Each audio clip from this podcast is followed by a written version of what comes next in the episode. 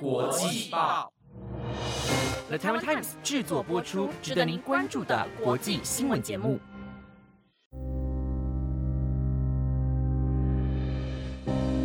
Hello，大家好，欢迎收听台湾国际报系列节目《国际专题周报》的第四十二集。我是今天的主持人丽莲，我们将会在每个星期日的中午更新节目，带大家深入了解国际上重要的时事，用不同面向看待新闻议题。希望节目能够在未来符合你们的期待。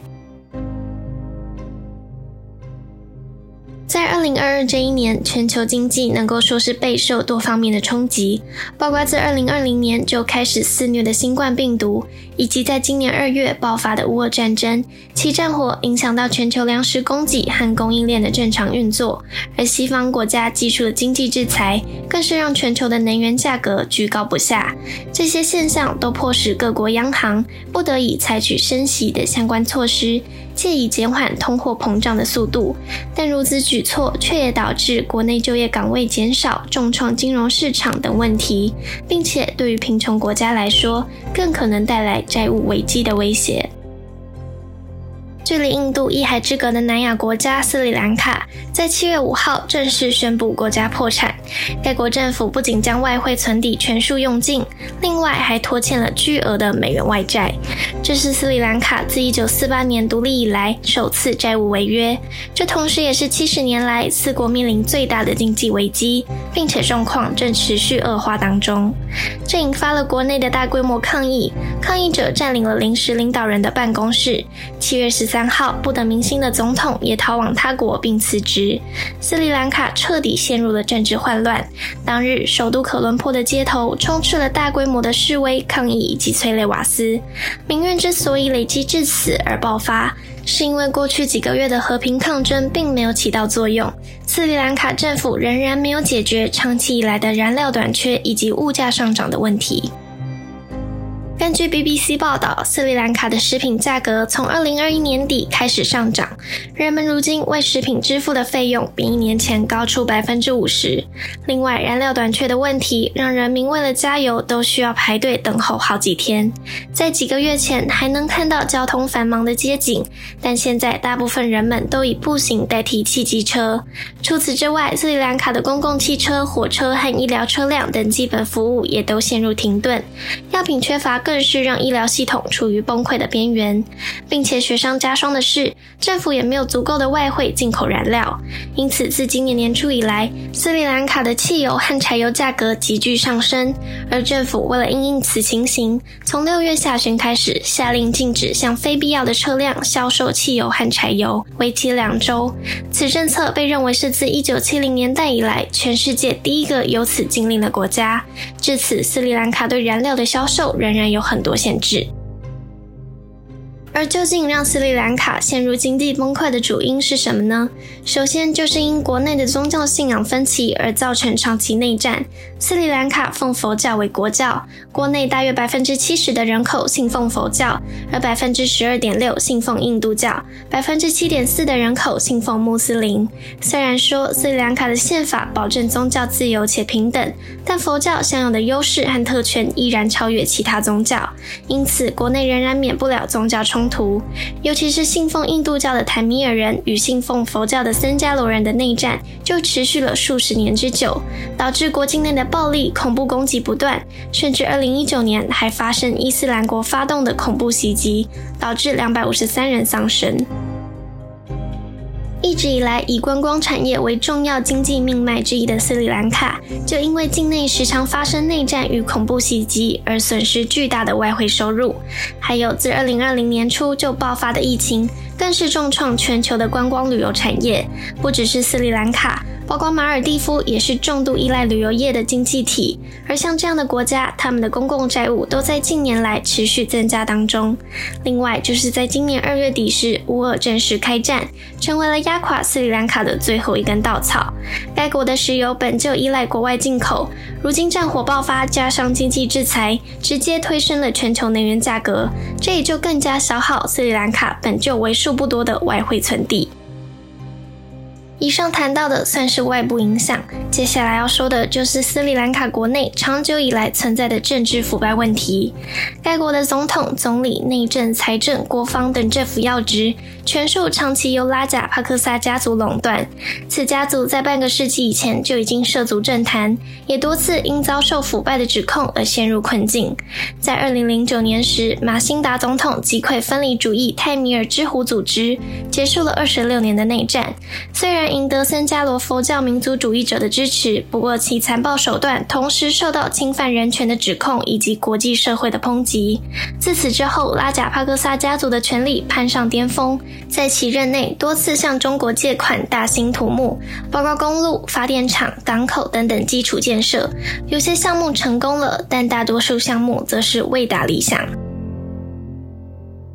二零一五年，马辛达因选举失利下台；而在二零一九年，经过斯里兰卡复活节连环恐攻之后，其胞弟戈达巴雅凭借着国家安全的口号，同年顺利当选总统，使其家族再次垄断主要职务。而戈达巴雅如此作为已经公然违宪，因为他同时担任四国的总统，兼任国防部长；而下台的马辛达则身兼总理、财务部长、城市发展部长以及佛教事务部长。除了贪污事件，还有任人唯亲的案例在拉贾帕克萨家族身上频频发生之外，还有政府在疫情期间大幅减税，不但让多年累积的外债越滚越大，还将向中国介入的庞大债务用在没有生产力的大白象建设上。另外，新建的机场以及板球场也因为疫情和鲜少举办国际赛事，造成营运亏损。就这样，在腐败的政治背景、持续的内战、疫情还有战争影响之下，在今年五月时，斯里兰卡的通膨率飙升至百分之四十左右，粮食价格更上涨近百分之六十。根据《华尔街日报》报道。在新冠疫情爆发初期时，斯里兰卡的一些官员就认为该是时候向国际货币基金组织（简称 IMF） 求助了。不过，在求助之后将可能带来严重的政治后果，因为 IMF 的救助计划往往附带痛苦的紧缩措施。而就在这时候，作为大债主的中国提供了另一项方案，也就是斯里兰卡可以不向国际组织求助，而是继续向中国借入新债以偿还旧债。这对于斯里兰卡来说，无非是一项极具诱惑的提议，因为这代表可以不用承受预算紧缩的危机。于是斯里兰卡同意了，却没有想到这将是一场魔鬼交易。中国领导人习近平在二零一三年提出“一带一路”的计划。中国将建立一条陆路经济带和一条海上经济带，前者经过中国西部通往欧洲，后者则以海路串联东南亚、非洲再到欧洲。而在这个过程，中国就负责提供资金，与沿线国家共同建立、分享利益。一方面，中国能够扩大贸易范围；另一方面，这些国家也将获得更多的资金，完善他们的基础建设。这乍看之下，似乎是一项互利互惠的提议。但随着时间渐渐发现，部分参与国因为引进中国资金而出现负债或是利益纠纷等问题。如今的斯里兰卡就是一个活生生的案例。中国提出这项旧债新偿的计划已然是彻底失败。斯里兰卡目前累计约三百五十亿美元左右的外债，如今连基本所需的燃油用电都已经无法解决，因此在今年四月就宣布停止偿还外债。